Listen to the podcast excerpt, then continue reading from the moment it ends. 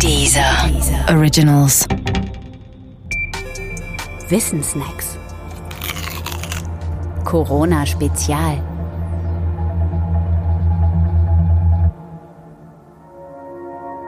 Hoffnung. mRNA-basierte Impfstoffe.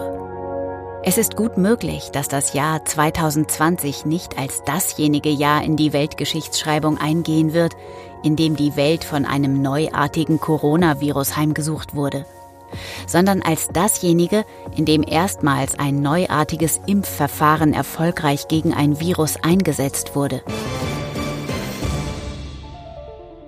Nämlich jenes, das mit sogenannten mRNA-basierten Impfstoffen arbeitet. Bisher gibt es noch keinen einzigen solchen neuen Wirkstoff zu kaufen. Doch man arbeitet mit Hochdruck daran mRNA-basierte Impfstoffe funktionieren anders als die beiden heute üblichen Impfverfahren, die Lebendimpfung und die Totimpfung. Bei der Lebendimpfung werden abgeschwächte Erreger gespritzt. Der Geimpfte bildet gegen diese abgeschwächten Erreger Antikörper aus, nur ohne die für die Krankheit typischen schweren Symptome. Bei einer späteren Infektion mit den echten Erregern ist er deshalb bereits geschützt und immun gegen die Eindringlinge. Totimpfstoffe funktionieren im Prinzip genauso, allerdings enthalten die Impfstoffe abgetötete Krankheitserreger oder Bruchstücke von ihnen. Lebendimpfung wie Totimpfung sind schon ein prima Schutz gegen viele Infektionskrankheiten. Leider sind sie aber noch nicht perfekt. Sie sind nämlich aufwendig und teuer. Ihre Herstellung ist oft langwierig. Im Fall der Totimpfung manchmal nicht so wirksam, wie man es gerne hätte.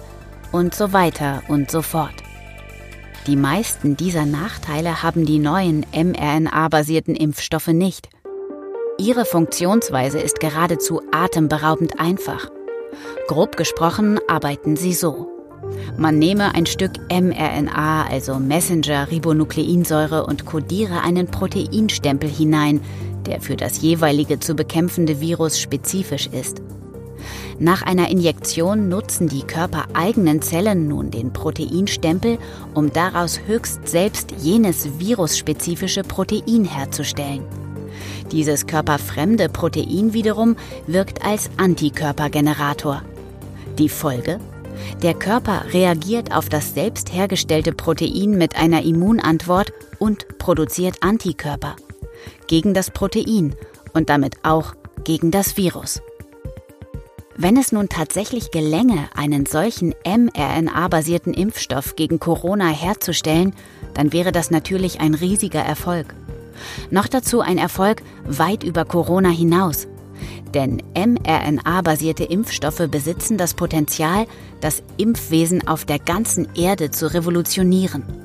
Vor allem, weil sie quasi universell einsetzbar sind und weil man sie auch vergleichsweise billig und schnell in Massen produzieren kann. Damit aus dem Potenzial Wirklichkeit wird, sind freilich noch einige Probleme zu lösen. Die aber erscheinen den Wissenschaftlern und Wissenschaftlerinnen bis zum Winter lösbar. Möge die Macht mit ihnen sein.